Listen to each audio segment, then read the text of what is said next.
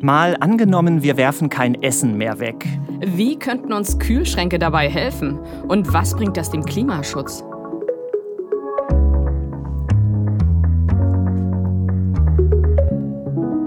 Ich bin Markus Ambale. Und ich bin Christine Becker. Wir arbeiten beide hier im ARD Hauptstadtstudio und machen in diesem Podcast, wie jede Woche, ein Gedankenexperiment. Schön, dass ihr mit dabei seid. Weihnachten, das wird ja in diesem Corona-Jahr für uns alle vermutlich sehr anders werden. Aber was es trotzdem gibt bei den meisten, das ist wahrscheinlich gutes Essen. Auf jeden Fall. Vielleicht bleibt ja sogar mehr übrig als sonst, weil man nicht das eine große Weihnachtsessen in großer Runde hat, sondern jeder sein eigenes. Genau. Und wir fragen uns, wie wäre das eigentlich, wenn von den Resten und von Lebensmitteln insgesamt nichts im Müll landen würde? An Weihnachten nicht, aber auch sonst nicht. Wenn das so wäre, dann könnte sich die Tagesschau in der Zukunft vielleicht so anhören. In Deutschland ist die Verschwendung von Lebensmitteln auf ein Minimum gesunken. Wie eine Untersuchung im Auftrag des Bundesernährungsministeriums ergab, wurden im vergangenen Jahr durchschnittlich nur noch ca. 200 Gramm Essensreste pro Person weggeworfen. Experten führen das auf den Einsatz von künstlicher Intelligenz zurück, die beim Einkaufen und bei der Vorratshaltung hilft. Ein weiterer Faktor sei zudem das flächendeckend eingeführte Foodsharing. Die Bundesregierung sprach von einem entscheidenden Beitrag, um den CO2-Ausstoß zu drosseln. 12 Millionen Tonnen. So viel Lebensmittel landen jedes Jahr in Deutschland im Müll. Boah, das ist echt eine unfassbare Zahl. Wir haben mal versucht, es umzurechnen. Das wären 480.000 Sattelschlepper, wenn man die Stoßstange an Stoßstange stellt. Und das wäre eine Strecke einmal von Berlin bis nach Ulaanbaatar in der Mongolei. Eine riesige Müllkolonne. Und das ist ja nur geschätzt, weil es ist ganz schön schwierig, das genau zu messen, sagen Expertinnen und Experten.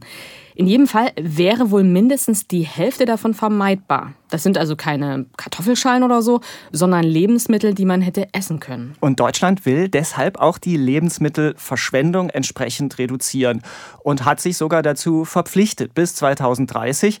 Das ist nämlich auch ein gemeinsames Ziel der Vereinten Nationen. Aber am Ende ist das in Deutschland nur eine Absichtserklärung und freiwillig. Es gibt aber auch Länder wie Frankreich oder Tschechien, die versuchen es mit Verboten. Zumindest mal bei den Supermärkten. Die dürfen nämlich nichts mehr wegschmeißen, was noch gut ist, sondern müssen es an Bedürftige abgeben. Das ist ein Ansatz, aber mehr als die Hälfte der Lebensmittel wird in Privathaushalten weggeworfen. Mhm. Also von uns, den Verbrauchern und Verbraucherinnen. Ja, und da muss ich mich leider auch schuldig bekennen. Also ich gebe mir schon Mühe, aber irgendwie klappt das dann doch nicht mhm. immer. Ich kenne das leider auch. Aber es gibt Leute, die nicht nur versuchen, selbst möglichst nichts wegzuschmeißen, sondern die auch verhindern wollen, dass Essen woanders einfach so entsorgt wird. Also die Menschen, die Containern gehen zum Beispiel, die Lebensmittel aus Müllcontainern vor Supermärkten rausholen. Mhm. Da gibt es ja auch viele Diskussionen, weil das in Deutschland weiterhin strafbar ist. Naja, und es gibt auch die Tafeln, fast tausend in Deutschland, und die sammeln ja ganz offiziell Lebensmittel ein, die nicht mehr verkauft werden sollen, obwohl sie noch gut sind. Die Sachen werden dann an Menschen abgegeben, die wenig Geld haben. Und dann gibt es noch Food Sharing. Da tauschen sich Privatleute auf einer Online-Plattform aus. Und auf der sieht man, wer hat Lebensmittel übrig, wer braucht gerade welche. Und das kann für die eigene Familie sein. Das kann bei größeren Mengen aber auch sein, dass man sie noch wieder weiter an andere Leute verteilt. Ja, wobei der Gedanke, also im ersten Moment für mich schon auch so ein bisschen seltsam ist, Kriege ich dann da so eine angebrochene Milch oder wie hat der andere die Lebensmittel gelagert? Ne? Ja, da gehört natürlich Vertrauen zu. Also wenn die Milch schlecht ist, dann merkt man es ja. Aber es gibt Leute, die haben dieses Vertrauen und keine Berührungsängste. Und eine ist Günesh Seifert. Sie sagt von sich selbst, dass sie Lebensmittelretterin ist. Mhm. Günesh lebt in München und ist Gründerin von mehreren Startups. Und sie hat mir erzählt, wie das in ihrer Familie mit dem Lebensmittelretten konkret funktioniert. Meine Kinder sind ja noch kleiner, sieben, neun und elf. Und als sie noch kleiner waren, war das lustig, weil es gab das Wort Einkaufen nicht bei uns, sondern für die war immer, wenn ich was mit Lebensmitteln zu tun hatte, auch wenn es Einkaufen war, haben die immer gesagt, Mama geht retten. Also es war sehr lustig, dass das schon so ins Jargon übergegangen ist. Und es ist tatsächlich so, also man kann sich das nicht vorstellen, wenn man es nicht macht, aber du rettest alles. Du rettest von Gewürzen, Milchprodukten, Wurst, Fleisch, Gemüse, Obst, Nudeln, Mehl, alles. Das heißt, irgendwann hast du einen kompletten Haushalt da und rettest ja andauernd weiter. Und meine Kids sind eher so ein bisschen immer so, wow, schau mal Mama, was du gerettet hast, was du nicht kaufen würdest, lustigerweise oft. Und was sie lieben, ist immer Pommes aus dem Backofen. Kartoffeln rette ich fast immer. Wie kriegst du denn mit, wo gerade Lebensmittel übrig sind? Letztlich organisiere ich mich über foodsharing.de, also über die Plattform. Kann man sich einfach anmelden, ist kostenfrei und hat dann verschiedene Ebenen der Rettung, sag ich mal, die man machen kann. Die Basics, sag ich mal, wenn ich morgen in Urlaub fahre als Mensch und habe, okay, was jetzt derzeit nicht passieren wird, aber mal angenommen, ich fahre wieder in Urlaub und habe drei Liter Milch, die würden mir kaputt gehen in der Zeit dann kann ich das da reingeben und sagen, wer möchte das bis morgen Abend zum Beispiel abholen und dann findet sich eigentlich immer jemand, der sagt, ich würde die Milch gerne haben. Damit rette ich schon. Und das andere wäre aber tatsächlich, da geht man dann durch einen Ausbildungsprozess, dass man sagt, ich gehe jetzt wirklich zum Handel und rette dort dann wirklich auch größere Mengen. Das wäre dann so die nächste Stufe, die man da machen kann. Welche Unternehmen machen da mit? Wie viele sind das? Also fängt an beim Bauern, können das Nachernten sein, geht über Großverarbeiter, also auch jemand, der Produzent ist zum Beispiel von Lebensmitteln, über Weiterverarbeiter, Gastronomie, Kantinen, Events eben bis hin zum Endverbraucher. Also überall, wo Lebensmittel anfallen, retten wir.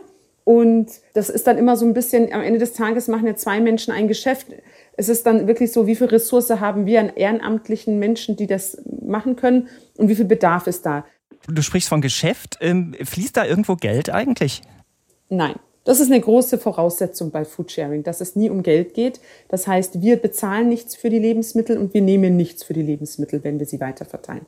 Essen, Lebensmittel, das hat ja auch viel mit Emotionen zu tun.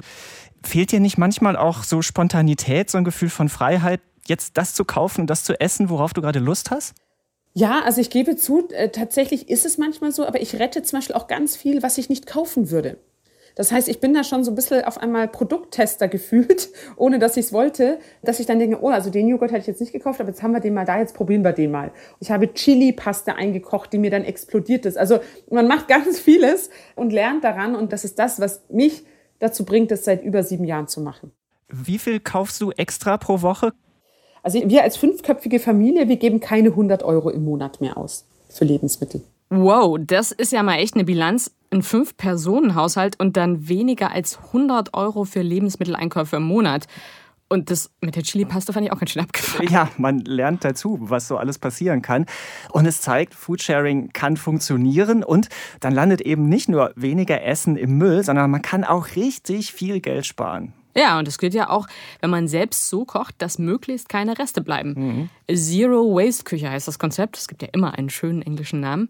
Und dazu gibt es reihenweise Blogs, Apps, Kochbücher, Restaurants und so weiter und so fort. Das Motto ist da, alles verwerten, vom Blatt bis zur Wurzel bei Gemüse zum Beispiel.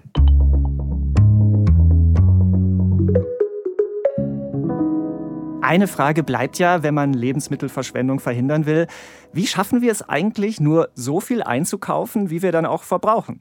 Es gab und gibt ja große Kampagnen, auch hier in Deutschland. Zu gut für die Tonne heißt eine, die ist vom Bundesministerium für Ernährung und Landwirtschaft.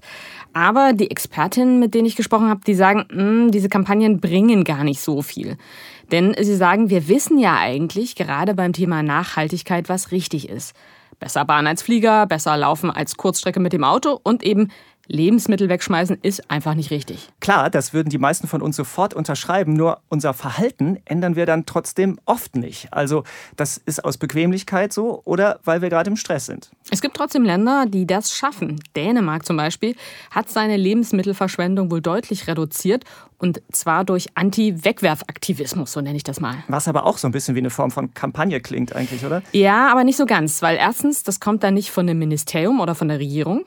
Zweitens ist es eine richtige Bewegung dort. Und drittens gibt es da eine sehr bekannte Aktivistin, die ist so eine Art Identifikationsfigur. Und das ist mhm. wichtig. Und die ist auch sehr erfolgreich in den Medien und auf den sozialen Plattformen. Und die Leute, die sich da auskennen, die haben mir erklärt, das ist so ein bisschen wie Fridays for Future, nur im Kleinen und auf Dänisch. Also Fridays for Food sozusagen. ja. Und das passt ja auch irgendwie, denn wir sprechen ja später auch noch drüber, wie wir das Klima besser schützen könnten, wenn wir die Lebensmittelverschwendung reduzieren. Genau. Aber lass noch mal ganz kurz bei Dänemark bleiben. Was mir da auch auffiel, die haben nicht nur Edelrestaurants, die explizit damit werben, dass sie mit Lebensmittelresten kochen, sondern die Dänen haben auch mit als erste eine App auf den Markt gebracht, die dafür sorgt, dass Käuferinnen und Käufer kurz vor Ladenschluss vergünstigtes Essen abholen können, das sonst vielleicht weggeworfen würde. Ja, und so eine App, die gibt es ja auch hier bei uns in Deutschland. Ich habe die und nutze die auch ab und zu und ich finde die echt praktisch und auch da spart man noch Geld. Ja, siehst du? Und das beweist, besser als so ein erhobener Zeigefinger ist, wenn man die Leute motiviert, intuitiv das zu tun, was gut und richtig ist. Das sagt auch Johanna Gollenhofer, die ist Marketingprofessorin an der Universität in St. Gallen und hat auch zum Thema Lebensmittelverschwendung geforscht.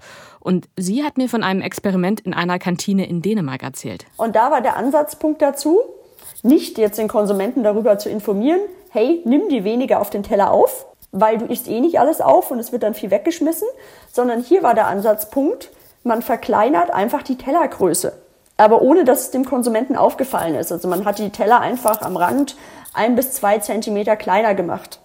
Und dann hat man wirklich immer danach gemessen, wie viele Lebensmittel wurden dann jeden Tag weggeschmissen.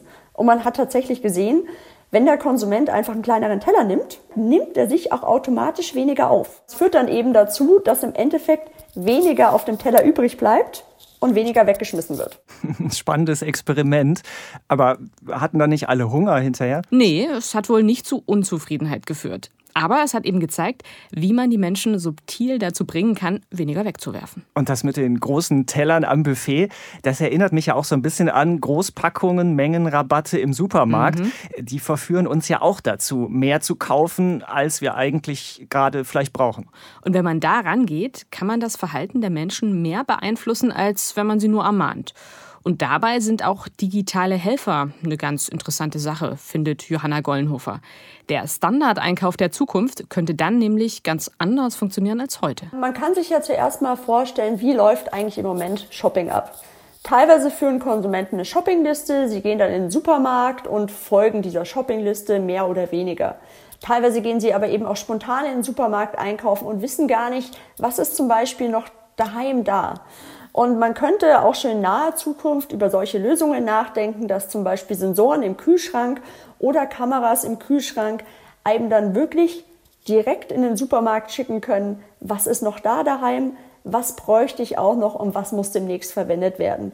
Das heißt einfach, dass dieses Einkaufen bedarfsgerechter wird und nicht so sehr zum Beispiel von intuitiven Impulskaufen getrieben wird. Könnten Sie sich denn vorstellen, dass in einer ferneren Zukunft dann sogar quasi der Kühlschrank für mich einkaufen geht?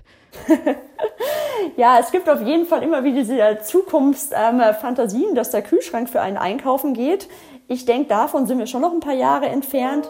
Was ich mir jedoch sehr gut vorstellen könnte, ist eben, dass zum Beispiel über eine App oder auch über automatisiertes Online-Shopping doch einfach mehr Einkäufe übernommen werden von der Maschine oder eben vom Algorithmus. Könnte das dann nicht so weit gehen, dass der Kühlschrank auch uns ermahnt, hey, du musst jetzt endlich den Käse aufessen und koch doch mal vielleicht mit den Eiern irgendwie das und das, weil die müssen weg? Das könnte man sich vorstellen. Wir sehen das ja eigentlich schon in anderen Bereichen. Mittlerweile ermahnt uns ja auch teilweise unser Smartphone, du bist zu wenig Schritte heute gegangen oder du solltest dich mehr bewegen. Also das ist jetzt gar nicht so zukunftsmäßig, wie es sich anhört, diese Sensoren, die dann auf unser Verhalten eingreifen. Da kann man ja einfach an die Fitness-Tracker denken zum Beispiel. Wenn es aber so ist, dass ähm, das Einkaufsverhalten der Zukunft stärker nicht mehr über die einzelne Person bestimmt ist, sondern über digitale Assistenten und Algorithmen, werden wir dann weniger impulsiv einkaufen und damit auch gezielter?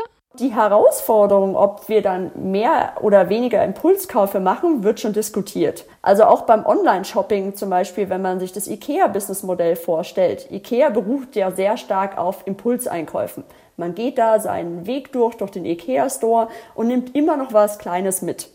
Und IKEA sieht jetzt auch schon, im Digitalen nimmt man nicht mehr so viele Impulskäufe mit, weil man einfach weniger Bezug zu dem Objekt hat oder zu dem Produkt, was angeboten wird. Wenn wir uns jetzt ganz vorstellen, dass eine Maschine für uns den Einkaufsprozess übernimmt, dann wird es natürlich mit den Impulskäufen nochmal eine Stufe schwieriger. Eine Maschine denkt ja anders als ein Mensch. Eine Maschine denkt sehr viel in Schwarz und Weiß. Das heißt, brauche ich oder brauche ich nicht. Während hingegen Mensch hat noch so eine Grauzone in der Mitte. Und das heißt, ach, vielleicht brauche ich, vielleicht brauche ich es nicht. Ach, die Farbe gefällt mir, ich nehme es mit. Also die Maschine ist möglicherweise die Lösung, um weniger zu kaufen und dann auch weniger wegzuwerfen, auch bei Lebensmitteln? Ich könnte mir vorstellen, dass so eine digitale Lösung aussieht. Im Moment ist ja auch die Herausforderung einfach das Bestandsmanagement auf Konsumentenebene. Wir machen uns viel zu wenig Gedanken darüber, was brauchen wir in der Woche zu essen, was essen wir auch wirklich, was läuft demnächst ab, wie können wir zum Beispiel auch kreativ die Sachen, die wir noch daheim haben, kombinieren. Und das könnte einem ein Algorithmus alles vorschlagen. Na, dann hoffe ich mal, dass mein Kühlschrank der Zukunft sowas wie eine Gourmet-Option hat. Unbedingt. Ich komme dann sehr gern zum Essen vorbei. Jederzeit, wenn dann Corona vorbei ist. Okay, das ist ein Deal.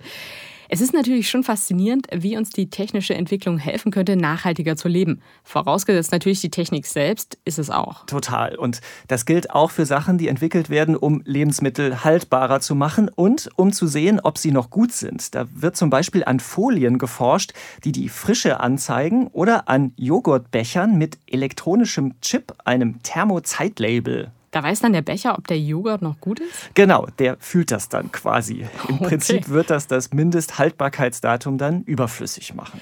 Das ist ja zum Teil eh umstritten, weil es ja eigentlich auch nicht sagt, ob der Joghurt jetzt schlecht ist, sondern nur möglicherweise ab diesem Tag sind Konsistenz und Geschmack nicht mehr genauso wie am allerersten Tag. Mhm. Und ich muss ja gestehen, ich habe lange gedacht, dass man einen abgelaufenen Joghurt nicht mehr essen und direkt wegwerfen sollte. Aber eigentlich ist das Datum nur eine Orientierung, habe ich dann inzwischen auch gelernt. Als jemand, der so lange aufs Mindesthaltbarkeitsdatum fixiert war, fand ich einen Test interessant, der mir bei der Recherche begegnet ist. Das Greenpeace-Magazin hat das untersucht und da kam zum Beispiel raus, im Kühlschrank gelagert waren Eier auch drei Monate nach dem Datum noch gut und Naturjoghurt sogar noch nach sechs Monaten. Na, meistens hilft ja die eigene Sensorik. Also mhm. riecht was noch gut, sieht es gut aus, schmeckt es.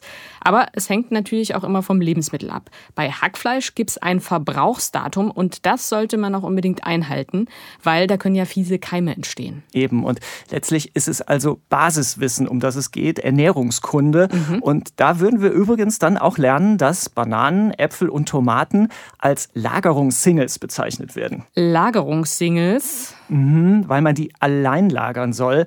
Die strömen nämlich Ethylen aus und das regt auch anderes Obst und Gemüse zum Reifen an und damit auch zum schneller schlecht werden. Aber im besten Fall sagt mir ja dann in Zukunft mein Kühlschrank Bescheid. Genau, nur nicht bei Tomaten, denn die gehören da gar nicht rein. Ah ja, das weiß ich eigentlich sogar. Okay, also wir werfen keine Lebensmittel mehr weg, beziehungsweise kaum noch. Das ist unser Szenario heute und das hätte Auswirkungen. Nicht nur auf unser Haushaltsbudget, das haben wir ja vorhin schon besprochen, sondern noch sehr viel weitergehender. Genau, wir sind ja keine Selbstversorgerinsel, abgeschnitten vom Rest der Welt, sondern wir sind ein Land, das auch jede Menge Lebensmittel und Futtermittel übrigens auch importiert. Also unser Konsum hat immer globale Effekte. Und genau darüber habe ich mich mit Stefanie Wunder unterhalten. Sie arbeitet am Ecologic Institut, das ist ein umweltpolitischer Think Tank in Berlin. Ich habe sie dann auch gleich mal gefragt, was es denn für Umwelt- und Klimaschutz bedeuten würde, wenn wir weniger Essen wegschmeißen würden. Der Klimaeffekt durch weniger Lebensmittelverschwendung ist enorm und leider weitestgehend unbeachtet. Wenn man sich global die Treibhausgasemissionen anschaut, muss man sagen, dass ein Viertel im Zusammenhang steht mit der Produktion, Verarbeitung und Entsorgung von Lebensmitteln. Und von diesem großen Löwenanteil dieses Viertels, wiederum ein Viertel, steht im Zusammenhang mit der Verschwendung und dem Abfall von Lebensmitteln. Und das zu reduzieren hat natürlich einen gigantischen Effekt auf den Klimaschutz. Und daneben sind natürlich all die Ressourcen, die aufgewendet werden, Boden, Wasser, Energie, Düngemittel, Arbeitskraft, auch die werden natürlich eingespart, wenn man sich dem Thema Vermeidung von Lebensmittelverschwendung widmet. Was braucht es denn aus Ihrer Sicht, um Lebensmittelverschwendung nicht nur individuell, sondern im großen Stil zu reduzieren? Ein ganz zentraler Punkt, der nicht nur das Thema Lebensmittelverschwendung betrifft, sondern überhaupt äh, die, die Nachhaltigkeit in unserem Ernährungssystem, ist, dass unsere Lebensmittel, unsere billigen Lebensmittel sind zu teuer. So könnte man das formulieren. Denn die Kosten, die durch diese billige Produktion entstehen, fallen einfach woanders an in der Gesellschaft. Also durch sozusagen das Auslaugen von Böden, durch Nitrat im Grundwasser, durch ernährungsbedingte Krankheiten und ich könnte noch viele mehr nennen.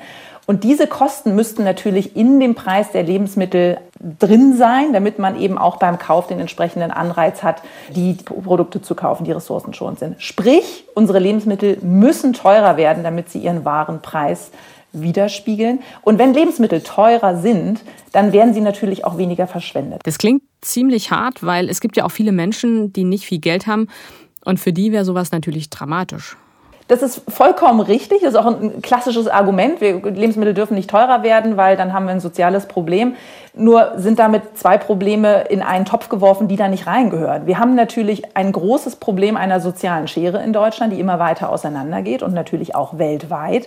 Und dieses Problem muss man angehen. Aber natürlich ist der Zugang nicht, dass Lebensmittel nicht den Preis im Preisschild haben, den sie eigentlich die gesamte Gesellschaft kosten. Aber es ist richtig, im, sozusagen kurzfristig gesehen, bevor man mittelfristig die Probleme gelöst bekommt, muss man natürlich sehen, dass ein Hartz-IV-Satz eben nicht ermöglicht, sich äh, nachhaltig äh, zu ernähren und wenn Lebensmittel teurer werden, schon mal gleich gar nicht. Und vielleicht schauen wir jetzt sogar noch ein bisschen globaler. Wenn wir es schaffen würden, die Lebensmittelverschwendung hier stark zu reduzieren, würde das denn dazu führen, dass anderswo auf der Welt weniger Hunger und weniger Mangelernährung herrschen würden? Das hat tatsächlich miteinander zu tun, wie viel weniger wir wegwerfen und was anderswo in der Welt sozusagen zur Verfügung steht an Nahrungsmitteln. Es ist nur keine direkte Verbindung. Aber man muss sagen, die Ressourcen sind eben sehr begrenzt, was wir aus unseren weltweiten Ackerflächen an Lebensmitteln produzieren können. Das heißt, das, was wir jetzt verbrauchen, steht eben anderswo auf der Welt nicht mehr zur Verfügung. Das ist also ein ganz wichtiger Punkt, wenn man eine wachsende Weltbevölkerung, und wir reden eben von siebeneinhalb Milliarden jetzt bis ca. neun bis zehn Milliarden in 2050, wenn man diese Weltbevölkerung ernähren möchte, auch gesund ernähren möchte, auch mit äh, weniger Ungleichheiten, dann müssen wir unsere Art, uns zu ernähren und die Art, wie wir wegwerfen, ändern. Und das kommt direkt auch Menschen anderswo auf der Welt zugute.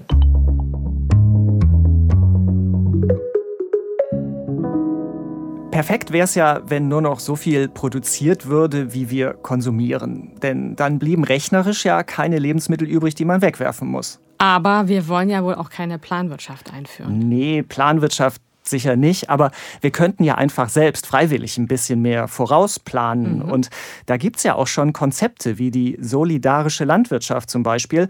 Da schließen sich Verbraucher und Verbraucherinnen mit einem Hof zusammen und unterstützen den, zum Beispiel mit einem monatlichen Beitrag, aber auch indem sie eine bestimmte Menge Gemüse und Obst von da fest beziehen. Ein bisschen neumodischer äh, klingt es beim sogenannten Crowdfarming.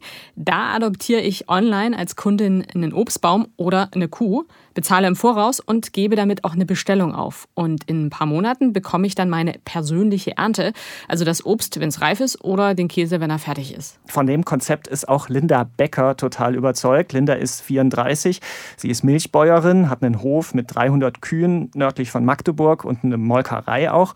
Und bei ihr kann ich online Patenschaften für Kühe übernehmen. Ja, und da kann man sich ja sogar selber eine aussuchen im Internet. Du hast mir den Link gezeigt und meine große Favoritin ist Kunigunde.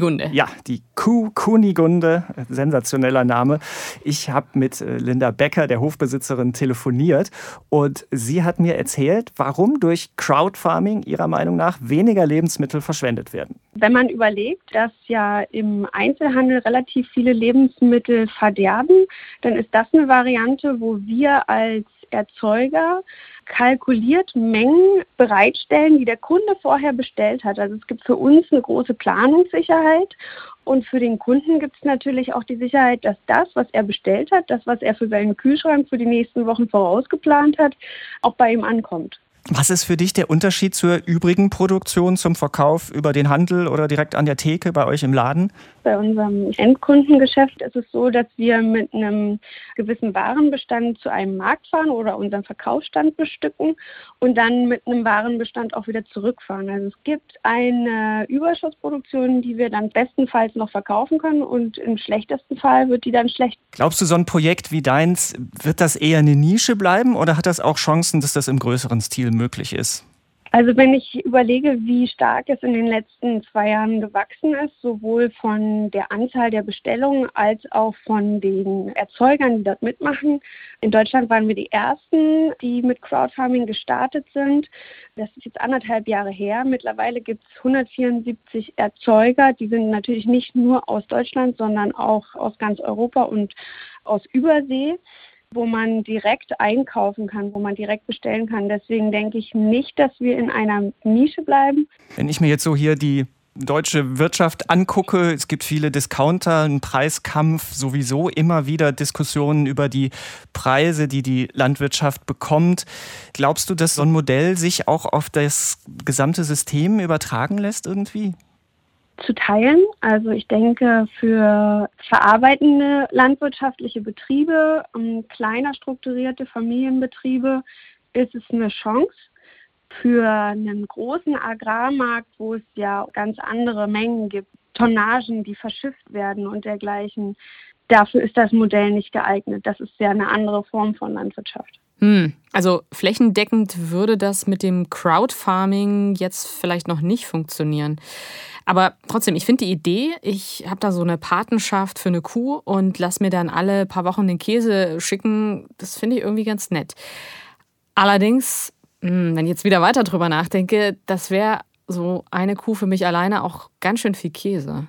Ja, und am Ende ist es auch so, dass man genau genommen die Kuh mit anderen teilt, weil die Menge Käse sonst wohl doch zu viel wäre. Mhm. Das können bis zu 50 Leute pro Kuh sein. Und bei diesem Ganzen schwingt natürlich auch viel Symbolik und Nostalgie mit, war so mein Eindruck. Aber wichtig ist ja der Gedanke, wir machen uns bewusst, woher unser Essen kommt und wie viel Aufwand da drin steckt. Denn das sorgt im besten Fall dafür, dass wir Lebensmittel mehr schätzen und eben nicht so schnell in den Müll schmeißen und damit sind wir ja wieder mitten in unserem Szenario. Genau. Und das hat ja echt viele Aspekte. Ich würde sagen, Markus, lass uns doch noch mal zusammenfassen. Mal angenommen, wir werfen kein Essen mehr weg. Das könnte heißen, dass manches im Alltag anders wird. Supermärkte reduzieren ihre Auswahl, weil sie vermeiden wollen, dass verderbliche Waren übrig bleiben. Das führt aber dazu, dass manche Regale abends oft schon leer sind und es gibt nicht mehr das ganze Jahr über alle Lebensmittel. Restaurants verändern ihre Speisekarten und haben nicht immer alles verfügbar. Und wenn sich nicht an sich was ändert in Sachen globaler Verteilung, dann kann es passieren, dass wir zwar weniger Lebensmittel wegschmeißen, aber anderswo auf der Welt trotzdem nicht automatisch mehr Essen da ist. Es könnte aber auch vieles besser werden, nämlich so. Die Menschen haben Lebensmittel wieder mehr zu schätzen gelernt. Sie kaufen und essen bewusster, achten auf saisonale und regionale Produkte. Landwirte produzieren immer öfter auf Bestellung für ihre Kunden. Digitale Technik im Kühlschrank und Apps helfen vorausschauend einzukaufen, damit nichts schlecht wird. Wenn wir doch mal zu viel zu Hause haben, finden wir auf Plattformen schnell andere Leute, die die Lebensmittel haben möchten. Und wenn wir weniger verschwenden, hilft das der Umwelt und dem Klimaschutz. Wie immer wird das alles nicht exakt so kommen. Wir wollen ja in unserem Podcast vor allem auch mal zeigen, was alles dranhängen könnte an so einem Szenario. Und wenn ihr in die Richtung weiterhören wollt, dann hört doch mal in unsere Folgen rein zur Massentierhaltung oder zur Frage, wie das wäre, wenn alle vegan leben. Das war jedenfalls erstmal die letzte reguläre Folge von unserem Zukunftspodcast für dieses Jahr. Nächste Woche gibt es aber noch mal eine kleine Weihnachtsüberraschung, nämlich eine Spezialausgabe mit allen von uns. Und wenn ihr Feedback habt für uns, Kritik oder Vorschläge, dann mailt uns gern an malangenommen.tagesschau.de. Danke, dass ihr heute wieder zugehört habt und wir wünschen euch noch eine schöne Adventszeit. Bleibt gesund und macht's gut. Ciao.